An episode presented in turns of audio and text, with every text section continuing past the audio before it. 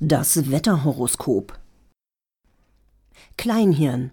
25. Lulatsch bis 1. Armadillo. Ein unerwarteter Bananenhagel sorgt für extreme Kalorienzufuhr. Wenn Sie diesen Angriff auf Ihre Bikinifigur unbeschadet überleben wollen, schließen Sie den Mund. Einkaufswagen. 2. Oktober bis 8. März. Sie haben heute das Gefühl, neben sich zu stehen. Reden Sie mit sich und versuchen Sie friedlich zu klären, warum Sie das tun. Anschließend empfiehlt sich, das Gefühl dazu zu nutzen, ein vierhändiges Klavierstück zu spielen.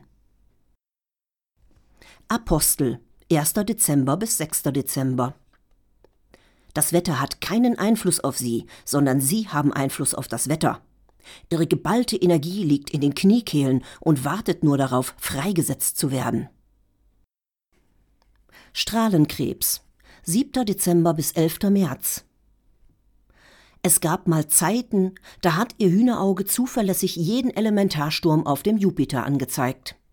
Heute sollten Sie sich nicht mehr darauf verlassen, dass dieser Trick noch zuverlässig funktioniert, denn Ihr Hühnerauge hat jetzt Fußpilz und juckt daher auch bei roten Ampeln in Itzehoe.